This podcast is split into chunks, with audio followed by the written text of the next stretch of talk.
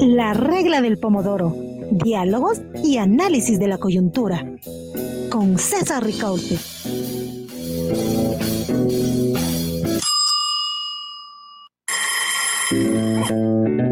La regla del pomodoro. Diálogos y análisis de la coyuntura. Con César Ricaurte.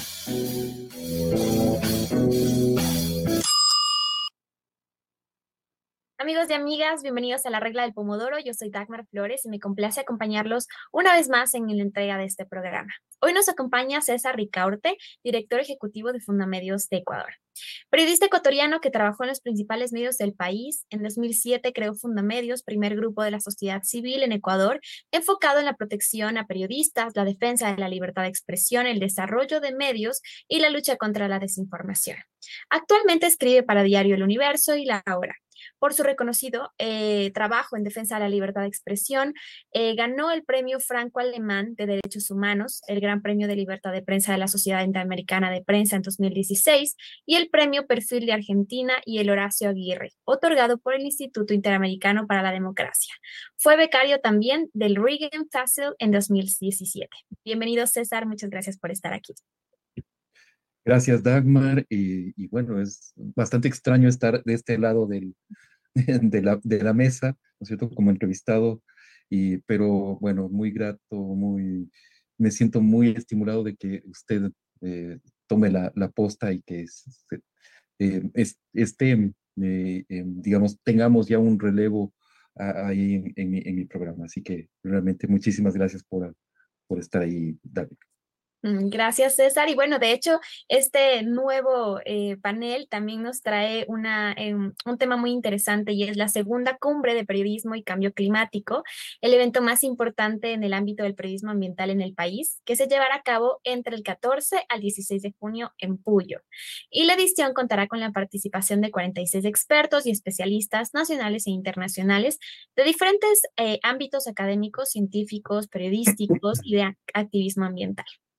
Durante estos tres días se llevarán a cabo 13 talleres, cinco conferencias magistrales, siete mesas de trabajo y seis ponencias académicas. Y bueno, para que nos pueda contar un poquito más al respecto, César, justo eh, quisiéramos saber qué nos trae esta nueva cumbre, qué hay de nuevo en esta nueva cumbre. Gracias, Dagmar. A ver, primero, eh, si, me permiten, quisiera eh, señalar que la primera cumbre, más allá de los de lo formal, digamos, eh, realmente fue un espacio um, espectacular, ah, maravilloso, para propiciar lo que nos habíamos planteado como objetivo de las, de las cumbres amazónicas, de la primera y de la segunda y de las que vengan. ¿No es cierto? Que es generar un espacio de intercambio, de conexión, de comunicación entre eh, las eh, distintas sectores, ¿no cierto? Las distintas comunidades que tienen que ver con eh, el, el, tema del cambio climático, la comunidad científica, por un lado, que son los que tienen el conocimiento, los que generan el conocimiento alrededor de este fenómeno, ¿no cierto?, que tiene un profundo impacto en la vida de los pueblos eh, y las comunidades amazónicas. Y no solamente las comunidades amazónicas, recordemos que la gran cuenca amazónica son ocho países de eh, América eh, Latina, pero su impacto es planetario. O sea, esto hay diversa evidencia científica justamente que nos habla de cómo lo que sucede en la Amazonía tiene un impacto en todo, en, la salud de todo el planeta, ¿no es cierto? Y, es de esa comunidad científica la que, la que ha, tenido una intensa actividad, ha generado muchísimo conocimiento, pero muchas veces ese conocimiento no llega, ¿no es cierto?, a la, a la población, no llega a los ciudadanos, se queda en, en, en la esfera científica, en, una eh, pequeña comunidad, ¿no es cierto? Y la idea es que esa, eh, ese conocimiento se comience a socializar justamente a través del trabajo o de la relación con eh, los periodistas, con los comunicadores, que es la otra, los otros involucrados, ¿no es cierto? Por eso el nombre de eh, eh, Cumbre Amazónica de Periodismo y Cambio Climático.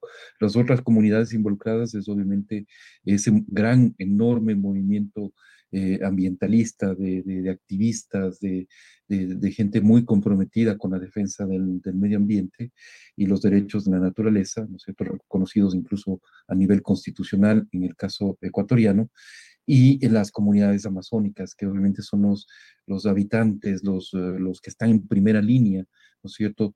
Eh, bien sea para defender el medio ambiente o también recibiendo el impacto directo de, esta, de, los efectos de la, del cambio climático.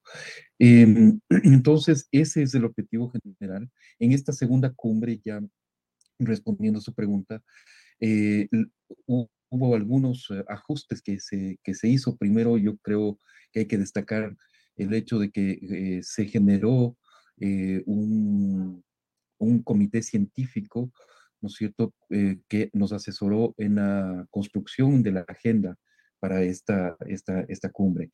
Y, eh, y ahí es que se vio la necesidad o, se, se, se tomó la decisión de que el gran tema de esta segunda cumbre iba a ser el tema del agua, ¿no es cierto? Y, y, su impacto en la salud de, los, eh, de las eh, comunidades amazónicas, de los pobladores de la Amazonía. Entonces, esos son como, digamos, el, el, tema, el tema del agua, el tema de la salud, son los grandes temas que están recorriendo ¿no es cierto?, de forma transversal la, agenda. Pero alrededor de eso, evidentemente, hay temas que no, no se puede descuidar, hay temas eh, muy relacionados al trabajo periodístico, con mucho énfasis en los temas de seguridad, ¿no es cierto?, que eh, recordemos que eh, algo que mm, hace unos años no era considerado una actividad de riesgo periodístico, el periodismo ambiental no era considerado de alto riesgo, pero ahora sí, ¿no es cierto? Porque está, está muy ligado las coberturas ambientales o eh, la defensa del medio ambiente también a, también a este fenómeno que ha seguido incrementando en los últimos años, que son los delitos ambientales, ¿no es cierto? Ahí vemos también cómo incluso hay acción del crimen organizado eh, en cuanto a la minería ilegal, por citar una, una, cuestión, la deforestación también tiene mucho que ver con la acción de, de, grupos ilegales, de grupos de, delincuencia organizada. Y eso ha tenido consecuencias, como digo, en la vida y la seguridad de periodistas y de defensores del medio ambiente, eh, no solamente en el Ecuador. Recordemos que el año pasado se asesinó de una forma cruel y eh, a, un periodista y un ambientalista que hacían equipo en la Amazonía eh, brasileña, ¿no es cierto? Eh, pero esos, esas amenazas se han reproducido en, en, muchos de los países de nuestra región, incluido el Ecuador. ese entonces es un tema que está cruzando también, que es un tema de preocupación y vamos a tratar en una cumbre los temas de seguridad Em, hay también eh, mucha reflexión acerca eh, justamente del papel que juega la, comunicación, que juega, eh, en este caso, la, el combate a la desinformación, ¿no es cierto? Y, su relación con, con, la propagación de muchas, mucha mentira, mucha información falsa alrededor de lo que es el cambio climático y cómo eso puede tener efecto justamente en la salud de eh, la población del amazónica.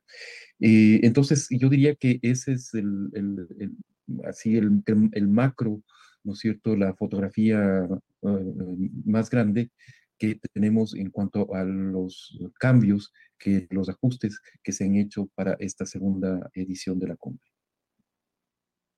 Ya que nos ha comentado sobre el tema del cambio climático, sabemos que hay panelistas internacionales, nacionales también, eh, y quisiera que podamos ahondar un poco en esos perfiles de la gente que va a exponer sobre estas temáticas tan importantes eh, y estas problemáticas de las que usted nos está comentando.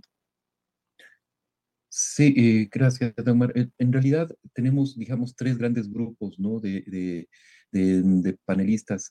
Eh, y yo diría que uno es justamente toda la, comunidad científica de expertos que vienen, vienen a la cumbre a compartir esos conocimientos alrededor de, las, de, la, de la problemática del agua y de las cuencas eh, amazónicas.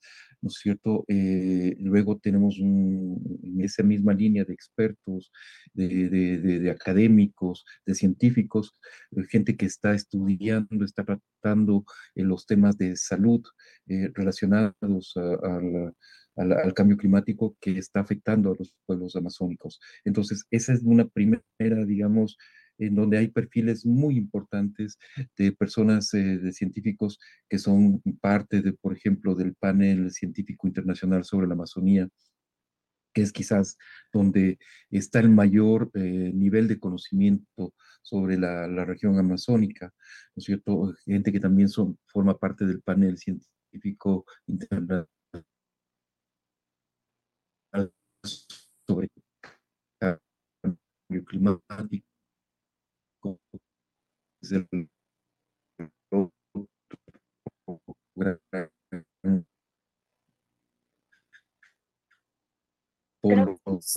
teniendo problemas de internet con César. Sí. Bueno, mientras tanto. Luego está, que es un gran. ¿Me, escuchan? Sí, hubo un pequeño ahí eh, desfase, pero Ahora sí lo escuchamos, volvió. Ya, estamos, perfecto.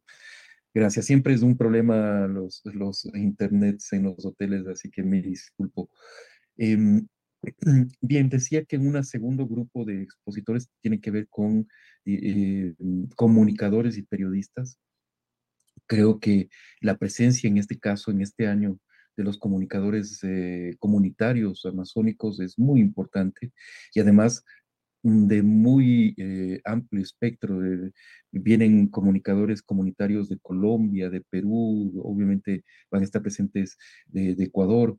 Eh, hay periodistas de, de, varios países, incluso de Brasil, está, está viniendo eh, expertos y, periodistas.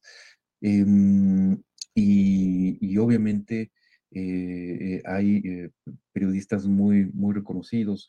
Eh, y yo quiero destacar además la presencia de las ganadoras de la primera edición del Investigatur, con trabajos alrededor de, lo que sucede en Amazonía, justamente deforestación, eh, la, afectación a los ríos, ¿no es cierto? Hay una serie de trabajos sumamente interesantes que se van a presentar en esta cumbre y luego vamos a tener también un grupo interesante de eh, periodistas peruanos que también vienen a presentar sus trabajos ganadores del Investigatur, Investigatur Perú. Eh, y luego yo diría que hay un tercer grupo de, de, panelistas, ¿no es cierto?, que son que tienen que ver con los pobladores amazónicos, con las comunidades amazónicas. Entonces ahí vamos a tener la presencia de, algunos eh, eh, líderes, lideresas, eh, dirigentes, dirigentas, bueno, no sé si existe la palabra, pero bueno, em, amazónicos, amazónicas, que eh, van a dar su testimonio, van a dar su, su, mensaje, ¿no es cierto? Que se escuche su mensaje muy fuerte alrededor de lo que están viviendo los, los pueblos amazónicos. Em, y luego, mm, eh, creo que vale la pena también mencionar que hay un espacio muy interesante de talleres en donde se mezcla eh, eh, conocimiento académico que se está generando en las universidades ecuatorianas, eh, talleres muy prácticos presentados por periodistas. Ahí vamos a tener, por ejemplo, la presencia muy interesante de periodistas de, medios españoles de fact-checking, de Neutral y de La Maldita, ¿cierto? que son medios muy reconocidos en, el, en la comunidad de, de fact-checking, de, combate a la desinformación, y que van a estar en, el, en la cumbre eh, presentando sus conocimientos. Eh, entonces, eh, yo creo que mm, realmente la variedad y la calidad de los expositores, de los panelistas, en, esta cumbre es de altísimo nivel. Sabemos que el, 25 de mayo realizaron el lanzamiento de la cumbre amazónica y quisiéramos también conocer cuáles son esas organizaciones que están también eh, promocionando y apoyando esta iniciativa de la segunda edición de la Cumbre Amazónica, cómo han aportado también en la primera edición, en caso de que hayan estado, em, un poco esa, esa colaboración internacional y nacional en la que también está em, o que están apoyando la Cumbre Amazónica, César. Correcto. Eh, gracias, Dagmar. Eh, eh, sí, en realidad hemos tenido una, mm, una, hemos ampliado, digamos, la, presencia y el aporte de algunos organizaciones, donantes que aportaron en la primera cumbre y que vuelven a repetir en, esta, ¿no? Yo ahí destaco, en primer lugar, la, mm, la presencia de la Universidad eh, eh, Amazónica. La Universidad Amazónica es la sede de la, de la, de la cumbre y, digamos, es un socio importantísimo desde esta, de, la primera y de esta segunda de esta segunda cumbre. Es un, realmente un, honor y un, placer volver a, llevar la cumbre en las instalaciones, volver a organizar la cumbre en las instalaciones de la Universidad Estatal Amazónica. Y luego eh, tenemos eh, la presencia que se repite también de la eh, delegación de la Unión Europea en el Ecuador. Creo que el, el, aporte que da la Unión Europea es inmenso, no solamente con recursos económicos que permiten la organización de la cumbre, sino también con, a nivel de expertos, de conocimiento, de, de gente que eh, la Unión Europea financia algunos proyectos interesantísimos, eh, no solo de, comunicación, obviamente, sino de, de salud, de, mantenimiento del medio ambiente, etcétera, etcétera. Son varios proyectos y el contar con los expertos que están trabajando en esos proyectos en, el territorio, en, en el primer nivel, es realmente una gran gran aporte, ¿no? De ahí yo mm, eh, destacaría también la presencia de eh, eh, organizaciones internacionales, ecologistas y ambientalistas, mm, y también del mundo de la comunicación, que son mm, sumamente, que han tenido una participación muy activa. En este año, por ejemplo, se incorporan Internews y que es una organización de carácter global que trabaja en temas de comunicación y también en temas de, medio ambiente. Y este año eh, vamos a contar con expertos de Internews y, un aporte importante de esta eh, eh, organización de tanto prestigio internacional. Luego está TNC, que es una, también una gran organización de carácter global ambientalista, que realmente tiene una ah, gran presencia en esta, cumbre.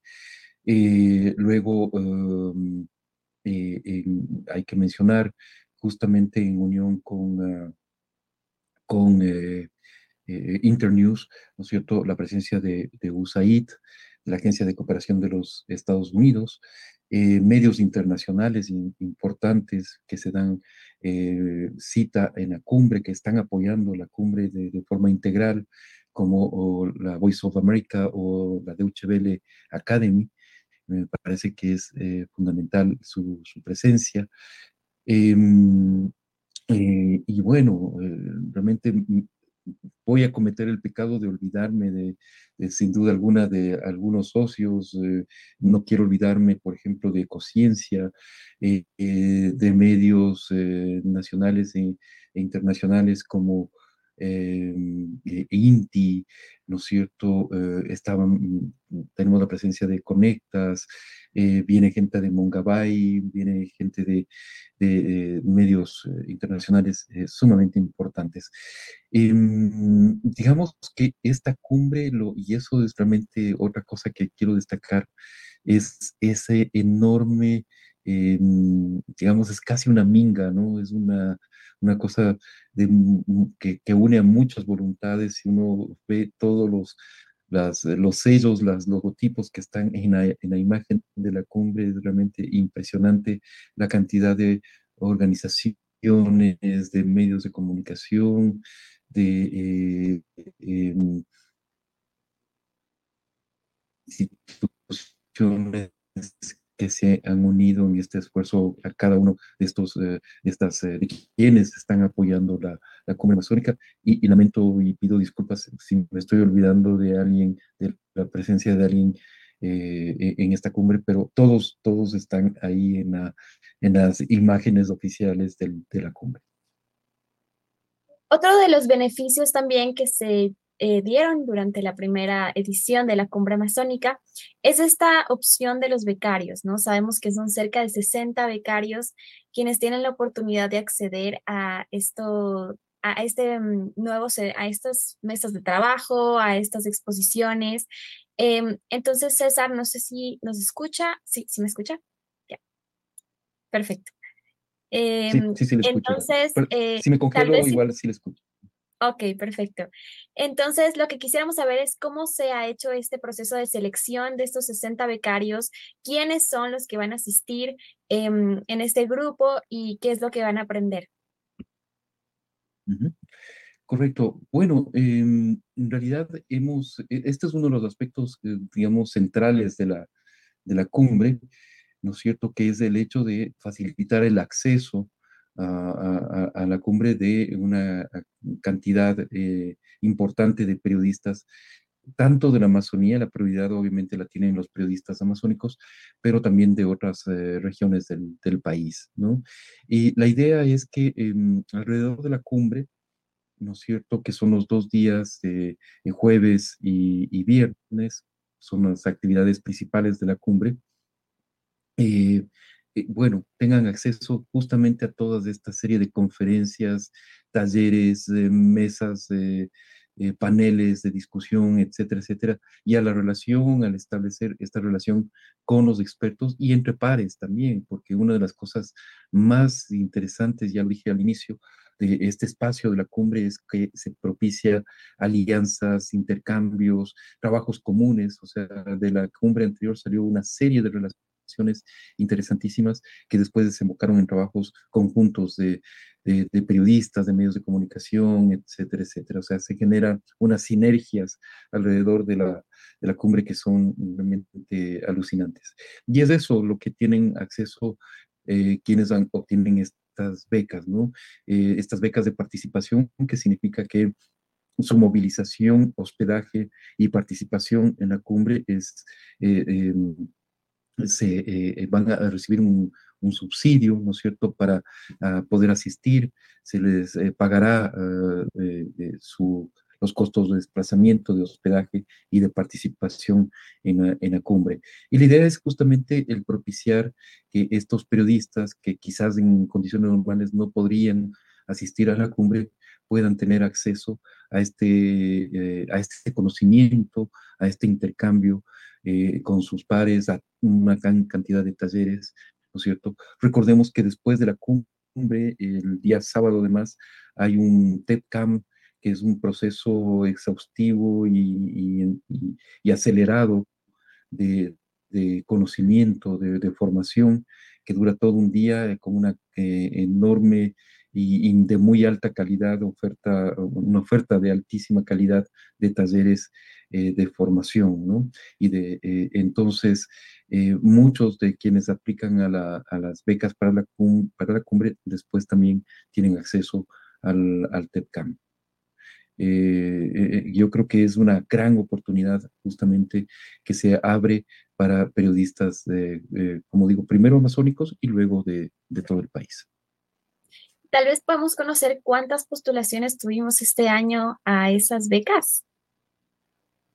Bueno, de lo que entiendo, eh, tuvimos más de 400 eh, postulaciones. Ahí quizás producción me, pueda ayudar eh, con el número exacto, pero de lo, de lo que entiendo, hubo uh, aproximadamente más, como digo, más de 400 postulaciones a, las becas. O sea, realmente hubo un altísimo, altísimo nivel de participación que agradecemos muchísimo porque eso significa una enorme confianza también en el trabajo que hacemos desde Fundamedios.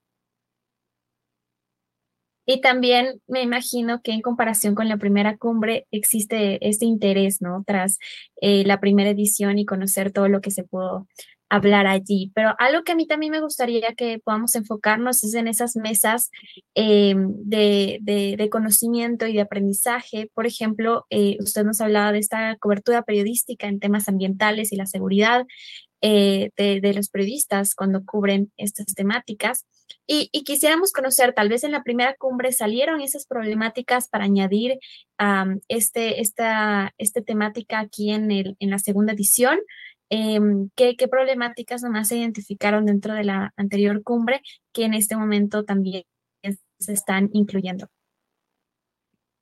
Sí, yo creo que justamente el tema de seguridad, por ejemplo, es un tema que apareció con, con mucha, mucha fuerza. Eh, la misma, como mencioné, presencia de más comunicadores comunitarios amazónicos mm, es también producto de esas reflexiones y lo que vimos en la, primera cumbre y, que nos interesaba reforzar en esta, en esta segunda. El hecho de que tengamos una presencia mucho más extendida de... Em, comunicadores y periodistas de, de, toda la región, ¿no es cierto? Hay de eh, periodistas, comunicadores de, Colombia, de Perú, de Brasil, eh, Centroamérica, o sea, hay realmente una amplísima participación eh, en cuanto a nacionalidades en esta, en esta segunda cumbre. Em, entonces, y yo creo que esos son justamente aportes que salieron de la, de la primera, eh, las temáticas que, que, se están tratando en, algunos eh, puntos también corresponden a lo que se vio en la, en, la, en la, primera cumbre, la incorporación de nuevas organizaciones, de nuevos donantes, eh, también sale de lo que sucedió en esa primera cumbre, que recordemos fue un gran éxito con cerca de 700 participantes de forma presencial en el Cierto? Un número, eh, número muy importante y más de medio millón de personas que eh, eh, asistieron virtualmente, que siguieron las transmisiones, los streamings que se realizaron los distintos actos de la, de la primera cumbre.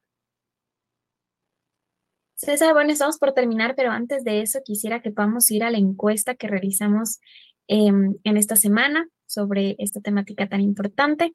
Tenemos ahí la encuesta, se considera que el periodismo de Latinoamérica ha puesto suficiente el foco sobre la Amazonía. Tenemos un no, mm, con un eh, fuerte no, con un 90% y un sí con el 10%. Eso quiere decir que no se ha hablado suficiente sobre la Amazonía en el periodismo y qué tal, y qué importante que hayan este tipo de eventos para que podamos hacerlo. César, dejo este espacio también para que pueda eh, realizar sus conclusiones finales, eh, un poco también resumir eh, a las personas que no conocen nada sobre la cumbre, que no saben, es la primera vez que, escuchan al respecto, sería bueno que podamos resumir un poco qué es, qué van a llevarse después de asistir a la cumbre y también hacer un llamado a todas las personas para que asistan.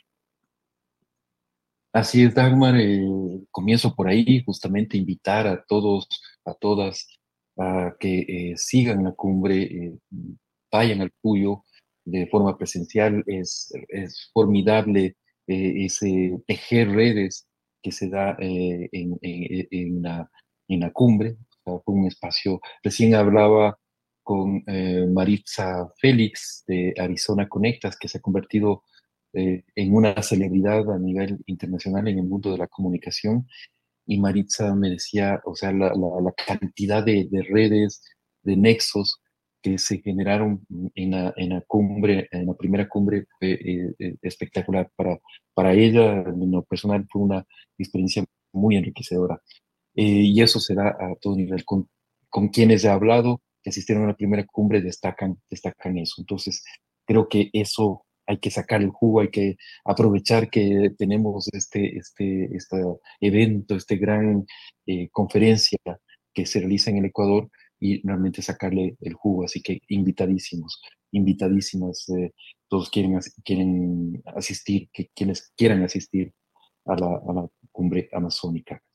Y luego, pues, em, simplemente destacar justamente el gran esfuerzo del equipo, de los equipos de trabajo de, de, de, Fundamedios que han hecho un trabajo espectacular eh, en la organización de la cumbre.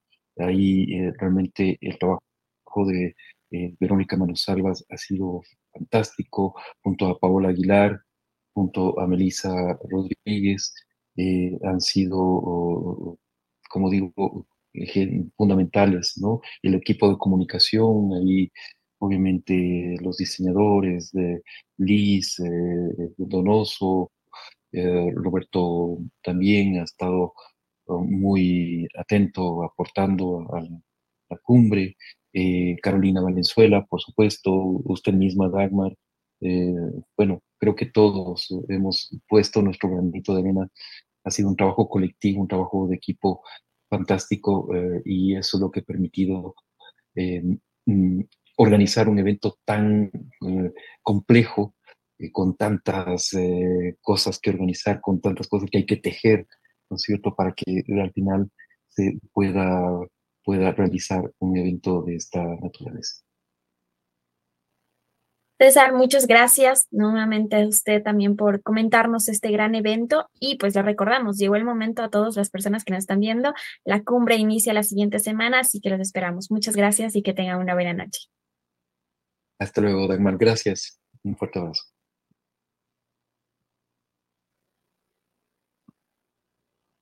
Eh,